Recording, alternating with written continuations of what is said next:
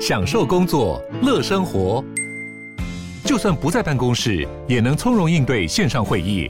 HP Dragonfly 透过专业的 HP Presence 设计，内建降噪及会议快速键，搭配清晰的 Bang & Olufsen 音效，增强音讯及视讯功能。HP Dragonfly 顶级商务笔电，采用 Windows 11专业版，让您在会议中享有最佳的视觉和听觉品质。热门财经议题、即时投资快讯、焦点新闻话题，陈凤欣与您同步掌握。欢迎收听《财经起床号》。Hello，各位听众，大家早！欢迎大家来到九八新闻台《财经起床号》节目现场，我是陈凤欣。每周选书早起读书，今天为大家介绍的呢是潮浪文化出版社所出版的《内在获胜》。在我们现场的是咨商心理师苏予晞心理师，然后也非常欢迎 YouTube YouTube 的朋友们呢一起来收看直播。Hello，雨欣早，风欣早，大家早，又是一位美女了呢。戴口罩，大家都很美，而且是善解人意的美女呢。谢谢。刚刚我在私底下跟雨欣聊天的时候啊，嗯、我就觉得雨欣展现了一个心理师呢很重要的一个特质哦。因为我不管说什么，雨欣就说：“哦，真的吗？为什么？”就表现出那一个我想要听你说，而且我很好奇的那一个态度。嗯，我真的是好奇宝宝，我真的会对人都有一种哎，好好奇你是怎么有这样的想法，或者是你是怎么活过来的？我超爱问大家这个问题：你是怎么活下来的？怎么活到今天的？这蛮有意思。其实这好像也应该是我们每一个人问自己的问题，对不对？哈，是是。那嗯，我们来介绍一下这本书《内在获胜》啊。是。如果说我们要用一句话来介绍这本书的话，你会用哪一句话来介绍这本书？我觉得这是一本帮助我们脱离集体匮乏、集体恐惧跟集体过劳的一个开创之作。哇，有道理。嗯，所以呃，不是只是逃离恐惧，嗯，或者是说我面对了恐惧，处理了恐惧，甚至于是把我现在所面对的匮乏的感受，是，或者是我觉得我。过度努力的感受，没错，通通一并解决。对，因为它是处理一个非常非常根源的概念，就是我们非常害怕自己不够好。嗯，啊，这是几乎是所有的人都会有这样的恐惧。好，那我们来介绍一下这本书的作者啊，嗯，琵琶格兰奇，是他是一位什么样子的人？他可以来写这样的一本书？哦，我觉得他的职业蛮特别的，他叫做绩效心理师。我觉得这个在台湾好像比较少一点。嗯，那它就是一种心理师，讲 KPI 啦，绩效，对对对，对。他专门就是在呃辅导咨商一些，比如说运动员，他们这种非常每天都在看成绩的啊、呃，或者是领导者，嗯，或者是像财经的这种啊、呃、投资投资者哈、呃，就是他们需要每天都看绩效的。那因为这种每天都有成绩、都有报表的状态，人的压力很大。嗯，那我们一个人其实要面对这种。抗压性的状态其实会不足的，那他就需要一个这样的心理师来支持自己。那我觉得很有趣的是，他可能一开始就觉得说，哦，大部分的人可能都在失败的时候比较需要我的咨商，但他后来在运动员身上发现了一个超特别的点，嗯，就是运动员在成功破大会纪录，甚至破自己纪录之后，甚至拿下奥运金牌之后，是他人生最低潮的时候。这一点是跟大家完全没有办法去想象的，对不对？完全相反，就觉得一个人在成功了之后，怎么反而会面对低潮？对，嗯，对，所以他就有一个警觉，他就发现说好像不对劲。嗯，我们以前都以为，当我赢了，嗯，当我成功了，当我赚大钱了，那我就应该要开心啦，对，我就应该要快乐啦，嗯，可是发现不是这么回事的时候，他就开始对这件事情感到非常的好奇。嗯，他就开始要去研究为什么赢反而让我们痛苦，反而让我们恐惧。而且这个时候，如果你赢了之后，你要告诉人家痛苦，你根本开不了口。是。所有人都觉得你应该是个，你是个 winner，对不对？对，对。然后你是一个胜利者，然后这时候你要告诉人家说，我现在很彷徨，我现在很迷茫，嗯，我现在不知道我下一步下一步要做什么啊，my gay 啊，对对，就 炫耀，对，就他对，这时候别人反而没有办法接受。嗯，格兰奇他因为他的工作的特殊，他反而大量接触了这一种成功之后的失落。没错，没错。嗯、我觉得这在我的智商上也经常看见。嗯，哎，因为我的智商所在刚好在大直这边哈，哦、非常多非富即贵的人，真的他的财富可能下辈子、下下辈子都花不完的那一种。嗯、可是他却坐在那边非常颓丧的告诉你：“我什么都有，嗯，可是我就是不快乐。”嗯，这件事情让我非常的震惊。原因有很多，但是其实他在整个成功的过程上面，他从来没有享受过人生。嗯，他只一直看着目标。嗯，其实这不是很简单就可以剖析出来的心理状态。我们等下看讲完这整本书之后，嗯嗯嗯嗯、也许这个现象我们比较能够理解它，对不对？哈，嗯、那这本书的中文名字叫做《内在获胜》，哦、我觉得是这本书里头的一个很重要的面向。对。但是呢，它的英文名称叫 Fearless，嗯，就是无恐惧的，对，好，嗯，那一边叫做内在获胜，一边叫做无恐惧的，这两个其实都是这本书里头很重要。所以我如果能够处理恐惧，嗯，我就能够让我内在得到真正的胜利吗？嗯哼哼哼，啊，作者他非常创新的，我刚说一个开创之作，因为它里面有一个非常创新的概念，就是他把赢。Win 这件事情分成两个状态，嗯，可能表面上看起来都是赢。啊，比如说我看凤欣姐，我觉得她是人生胜利组，哈，有一个这么好的节目，可能有一个很好的家庭、很好的工作等等，但是她内在的状态是什么，才决定她是深赢、深深的赢，还是浅浅的赢，好，所以这个就取决于我们内在的状态。那作者把这一点点出来，我觉得大家可以参考看看，哈。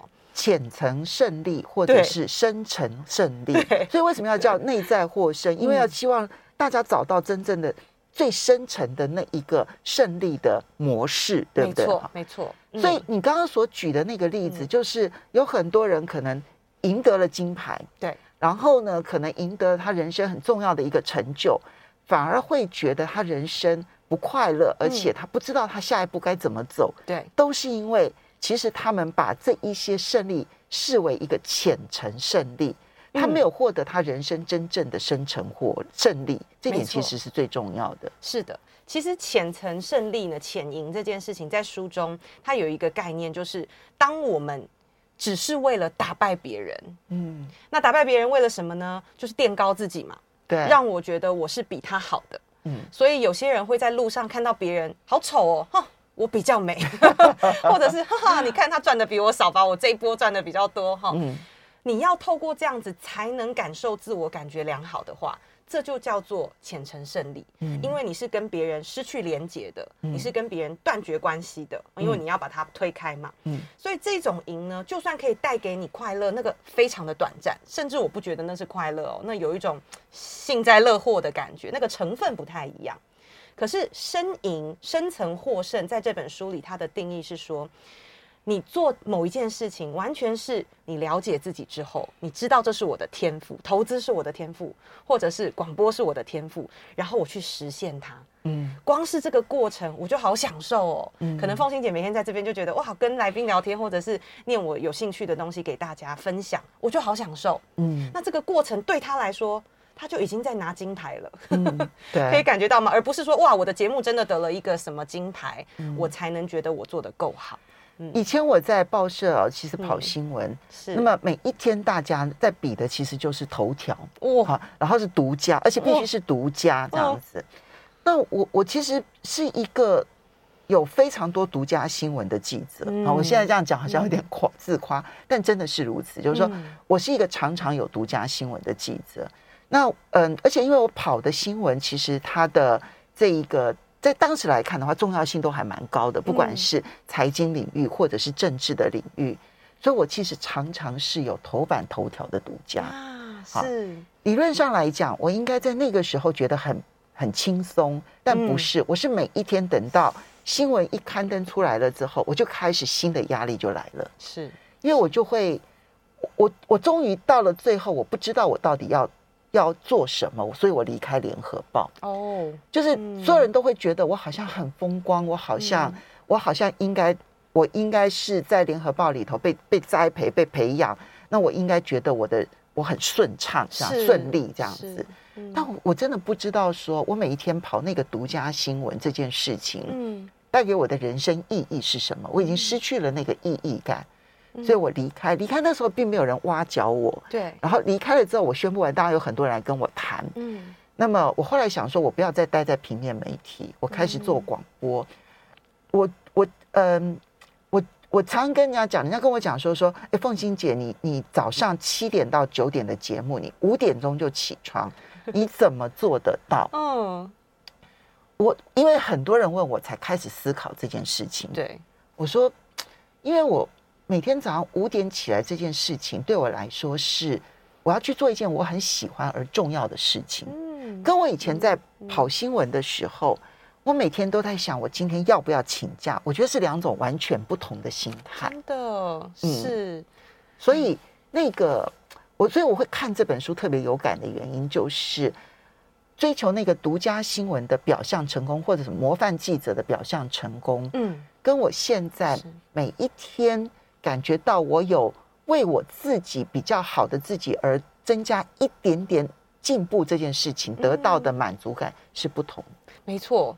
这个我提一个小观念哦，这本书里面可能没有写到，就是外在动机跟内在动机的观念。就是有的时候我们外在动机看似是给你一个奖励，哇，独家王，对不对？可是久了之后，这个外在动机反而消磨了我们原本好喜欢跑新闻，我们好喜欢做这些报道的原本的动机。所以内在动机是需要照顾的。嗯，就是比如说，我原本好喜欢唱歌，可是我变成歌手之后，大家一直给我很少的赞，或是没有人要买我的专辑，然后我就不喜欢唱歌这件事情了。或者是我就因此呢，只就去参加比赛，我把比赛当成我所有的一切，是而不忽略了我很喜欢唱歌这件事。没错，没错。嗯，所以这本书也是要告诉我们说，我们要时时刻刻有意识的。去觉察我们的这些喜欢做的事情，或我们人生在努力的方向，有没有掺杂这些外界的恐惧进来？好，有浅层胜利跟深层胜利，但是呢，它里面呢，其实特别强调是要要去面对恐惧，所以这一些浅层胜利跟深层胜利的差别就在恐惧吗？啊，可以这么说，恐惧其实是一个很单纯的情绪。应该是说，我们每个人还是需要恐惧这个情绪。就像如果你晚上走在路上，感觉后面怪怪的，好像有人尾随你，哎，这个时候你要恐惧呢，对，对，不能太天真呢。哦，你要害怕，要走快一点，对不对？或赶快走到光亮的地方。所以恐惧是一个帮助我们生存的情绪，但是它把恐惧是分成两种哈，一种就是我们刚刚说的，你的生存受到威胁的时候，你看到一只蛇，你要赶快跳起来，对不对？你要赶快跑走。所以这个时候你需要有一些动能，这几乎不用思考哈，我们大脑的杏仁核，包含我们整个人的神经系统，都会帮助你零点一秒就判断出有没有危险，然后赶快做出一些战或逃的决定。这是第一种。但还有另外一种恐惧，其实会决定我们能不能够内在获胜。我们休息一下，马上回来见。欢迎大家回到九八新闻台财经起床号节目现场，我是陈凤欣。在我们现场的呢是苏雨欣心理师。今天呢为大家介绍的这本书呢是《内在获胜》，它是潮浪文化出版社所出版的。雨欣，我们刚刚前一段提到了，就是、嗯、恐惧其实思思有两种，恐惧其实有两种。是的。我们如果想要内在获胜的话呢，认识恐惧是很重要的哈。嗯、那么当然有一些恐惧是我们生理性的恐惧，对。好，比如深夜走在路上，你觉得后面有人在尾随。嗯，这个时候你觉得肾上腺素激发，然后你觉得恐惧，这不但正常，而且是保护自己的，是对的，对，必要的。但有一些恐惧，我们很难察觉它是恐惧，嗯，但像这种恐惧会导致我们。其实，就算得到了表象的成功，都不会快乐。嗯，没错。第二种恐惧呢，也就是我们害怕自己不够好的恐惧。那害怕自己不够好呢，最担心的就是我会被抛弃，被你爱的人抛弃，或甚至被这个世界抛弃。好，所以为什么霸凌啦，或是失恋啦，或者是投资失利啦，其实这种都是一样的。它最深的都是激发我们完了。我的人生完了，嗯、没有人要爱我了。嗯，好、哦，所以这种恐惧呢，它不像是有一个歹徒或有一只老虎那么明显，但是它是一个隐隐约约，好像在下水道的感觉，哈，或者是在你的家地板有有老鼠在跑的感觉。你没有去真正的清理它，面对它的时候，它就会好像一直砰砰砰砰发出声音。嗯，虽然不会让你马上跳起来很害怕，可是却会无时无刻的影响我们人生所有的决定。而且他展现这种恐惧的方法，其实呢，嗯、呃，现象其实是很多元的。对，很多你表象看起来你觉得那跟恐惧无关，事实上它深层上它反映的都是刚刚雨欣讲的，嗯，我不够好的恐惧。是，嗯，我甚至觉得每一个呃，大家会觉得有一些状况、有一些问题的行为，都跟这个有关系。比如说，嗯，比如说嫉妒，嗯。嫉妒，嫉妒是什么样的恐惧啊？其实嫉妒就是一种被剥夺的恐惧，就是嫉妒的人会相信一个世界观，就是幸福是有限量的。嗯，就是如果凤欣姐拿，好像你看起来很幸福，明明你的生活跟我一点关系都没有，但我就会觉得我好不幸哦。你幸福好像就我减少了幸福。对对对，嗯、他相信这世界就是一块大饼，你分了比较多，我就分了比较少。可是这完全是错误的认知。嗯、宇宙的能量或者是我们世界的美好幸福是无穷无尽的。嗯。对，所以当你觉得不幸福，当你觉得嫉妒的时候，就是我们要回来探索自己。哎，我感觉什么才是我人生想要的？我要重新定位一下我的导航。所以你一旦见不得别人好的时候，嗯，这个时候呢，可能就是那一个担心自己就失去了幸福的能力的这一个恐惧在作祟。是的，是的，嗯，对。但嫉妒它是一个很微妙的情绪啦，哈，我觉得它也是我们一个很重要的。情绪工具，就基地的工具吗？对，嗯、我常常就说，如果我们人类没有嫉妒的话，我们可能还活在石器时代。嗯，就是觉得哇，你的那个石器磨得很利哦，哎，我的也还不错，好，回家了。嗯、如果没有嫉妒的话，我们就继续停留在那里。嗯，可是如果我嫉妒，哇，你的怎么磨那么利？我也要回家继续加油。哈、嗯，这种时候我们才能进步。可是有的时候，他的嫉妒如果太多，嗯、那个太强烈，你已经没有办法分辨啊、呃，到底什么是我要的，你就只是单纯觉得不快乐，那我们就要回过头来看内在发生什么。嗯嗯，这是嫉妒，但是有的时候追求完美也是一种恐惧吗？是的，是的。追求完美是因为像我有很多个案都是自称完美主义者，他们每天呢都是要工作到十一二点，然后甚至要预先把明天的会啊什么都先准备好，然后睡前还是一直觉得没有做完，很担心，然后早上起来还是觉得很惶恐，然后可能也觉得很抗拒，不想去上班，但逼着自己去，他的日子就这样日复一日，日复一日。那我就会问他说。你觉得你得到什么之后你会快乐？嗯，然后他们就会跟我说，呃，可能我升经理之后吧，嗯，或者是我赚到一百万之后吧，嗯。可是等他真的做到这个位置，他会告诉你，原来当经理这么痛苦，嗯，原来当经理会被协理压哦，那我是不是要继续当协理？哈，他我要往上加，所以很多人就会发现他的目标是永远达不到的。当他达到一个目标，下一个目标就在等着他。就他的目标都是表象的目标，对，他都没有去。所以，所以这一些人，他真正的问题是他没有，从来没有真正认清楚他自己想要的是什么。对，他没有往内探索过，他真正想要的是什么。嗯、想要的可能不是那个经理，想要的不是那一个协理，嗯、他可能找错了目标，以至于他永远那个追求完美。但是永远到达不了他真正要的那一个地方。凤欣姐讲的太好了，我们回过头来看，我当经理或我赚一百万，我想要什么？我们刚讲，我们最害怕的就是怕被抛弃，怕不被爱。嗯、所以你不管要当经理、当董事长，你要赚一百万、一千万、一亿，你最终的目的都是渴望被爱。嗯，所以这个时候我们就可以回推回来了。当经理真的就会被爱吗？嗯，不一定哦。赚一百万就真的会被爱吗？嗯，不一定。对，嗯、所以我们就可以再回到生活中，很脚踏实地的去感受，我什么时候是被爱的？我跟谁在一起，嗯、或我做什么的时候，我感觉是充满爱的。嗯，有些人他就会开始发现，原来我去帮助别人，嗯，我才会感受到这个感觉，比我赚一千万，比我赚一亿。还要更有爱的感受，所以你有没有发现到，就刚刚举的这个例子，如果他真心是希望被爱、被尊重，对，那这时候你去帮助别人，你可以得到更多的爱跟尊重，是。那么甚至你可以得到更多的幸福感，对。可是这时候，如果你设定的目标刚好相反，难怪你在得到了那一个经理的位置，你会不快乐，嗯，因为你发现你内心真正的那个需要，你没有真正的满足他。是的，是的。那。我们讲的是完美主义，我们讲的是嫉妒，其实是那种往前冲的人。嗯，可是恐惧也有一种形态，嗯，是造成人的严重退缩啊，没错，孤立自己，对，批判自己，是这种情况，其实也是一种恐惧。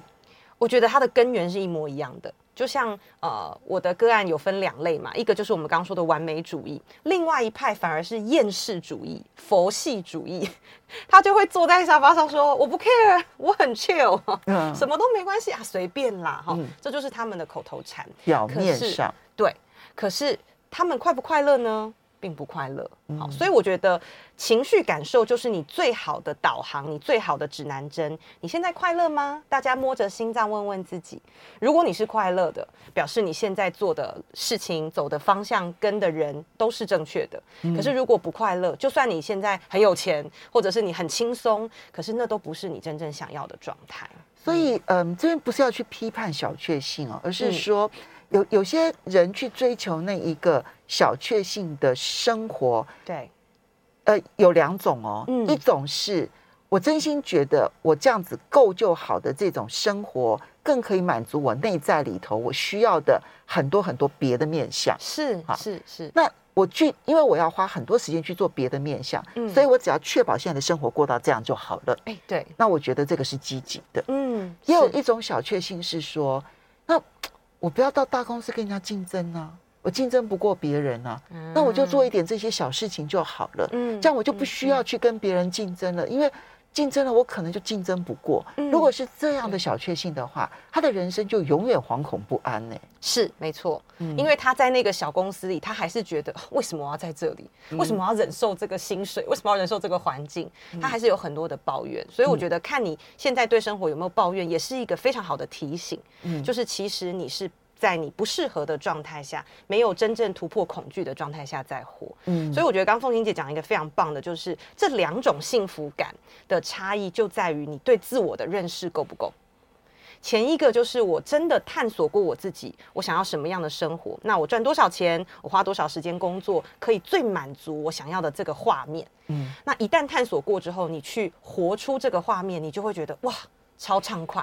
嗯，对，那这个钱的数字对你来说，真的就是我知道我要多少。像我很多个案就说他要赚大钱，嗯、我就会问他，那你要赚多少才叫做够？嗯、啊，不知道，嗯、他就会回答我不知道。所以这个不够的感觉，那是一个感觉，那不是一个真实的，就会一直在他心中，就像我们刚刚说地板的老鼠一样，一直影响他的生活。好。嗯如果我真的去理解了，包括我自己内心里头对于成功的定义，其实有很多可能是有迷失的，是，错误的。嗯，我真的认识到这个环境里头，其实对我来说，其实是有很多潜呃这种呃影响，以至于我没办法真正去探索自己，而寻求到一个真正的生存胜利的时候。嗯，嗯这时候呢，作者其实提出了一些解决的方法。对。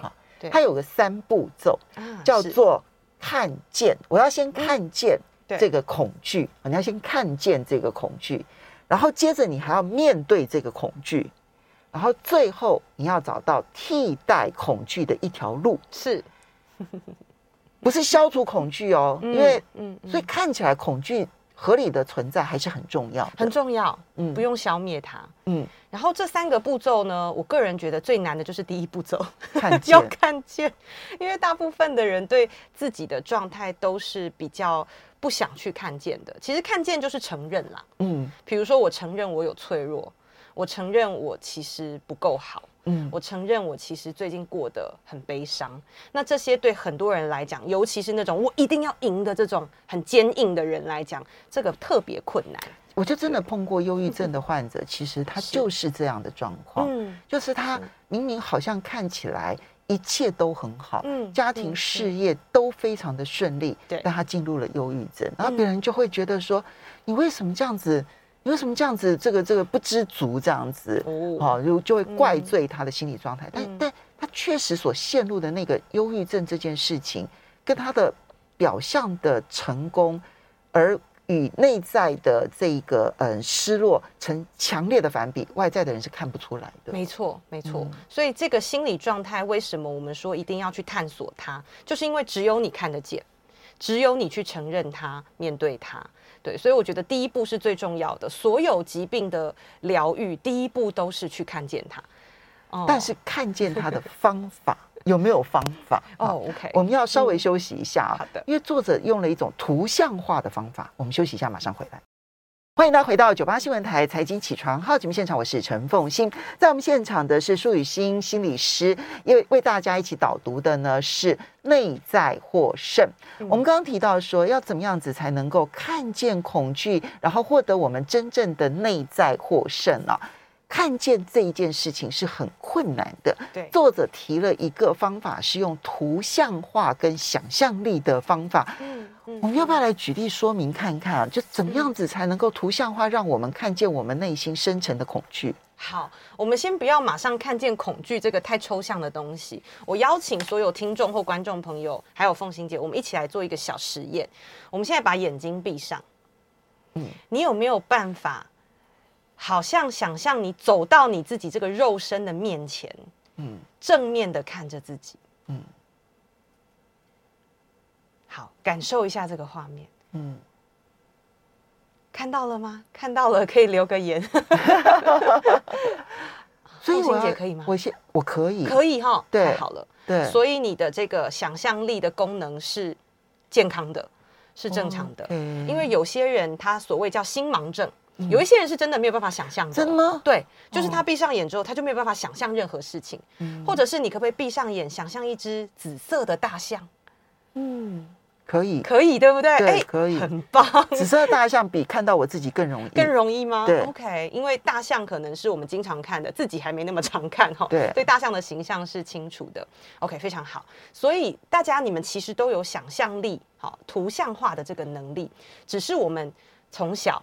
我们教育我们的文化会告诉你，黑东西你乱行为啦，对、哦，就会告诉你你的想象不重要。嗯，可是其实想象力是我们的超能力哦。嗯，大家知道吗？光是运动员训练就有一个这样子的环节，就是你明天要比赛了，你现在闭上眼三分钟，想象从那个鸣枪砰开始，然后开始跑往终点跑的这个过程，啊、你只是想坐在椅子上想，不用跑。嗯，因为前一天他在跑的话，他的体力会消耗嘛，嗯，所以前一天他们就会用想象力的训练。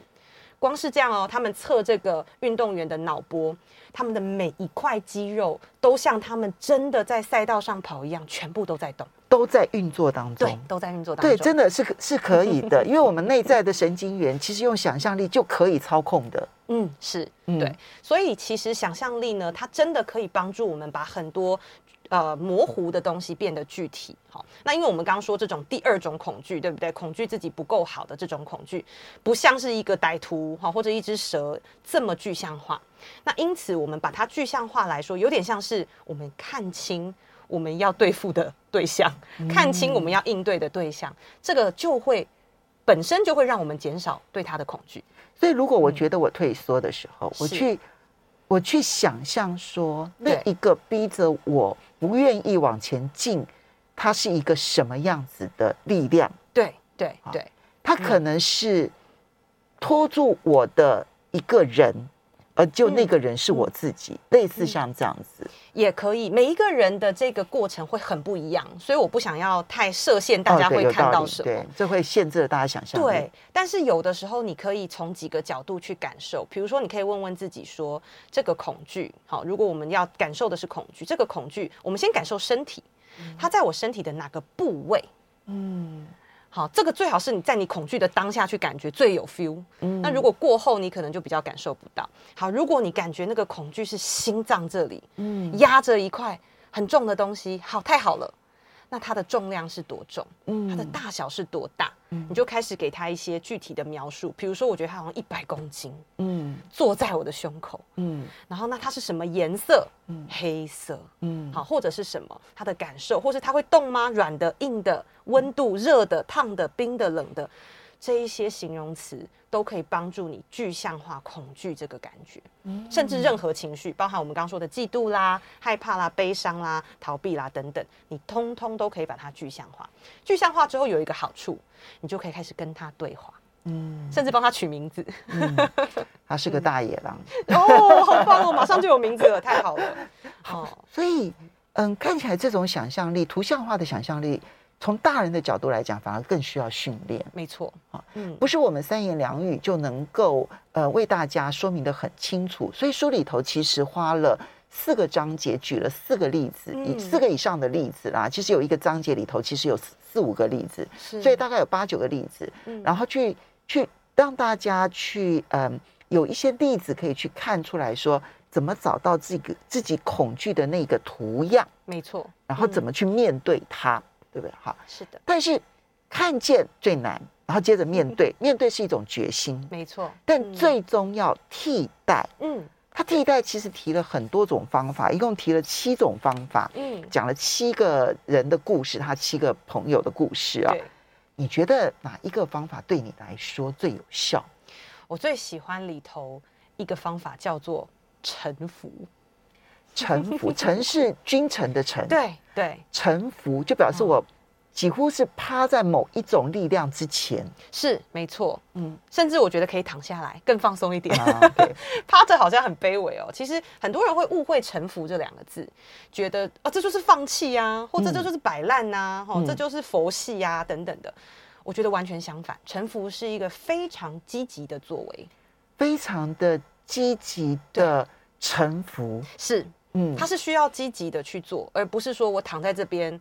我什么都不做，那个就比较像我们刚刚说的，比较像逃避，嗯、或者比较像抗拒去面对真实。嗯嗯、但臣服是你看见了真实，你接受现在的事实是这样，嗯啊，所以我去呃面对它，然后我去接受它，然后我去感受它对我带来的影响。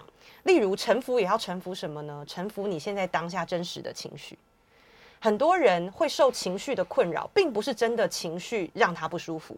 例如说，我嫉妒，并不是真的嫉妒让你不舒服，而是很多人嫉妒之后，他不接受我自己是嫉妒，哎，嗯，他会说，我怎么可以这么嫉妒？嗯，难道我是一个没办法祝福别人的小人吗？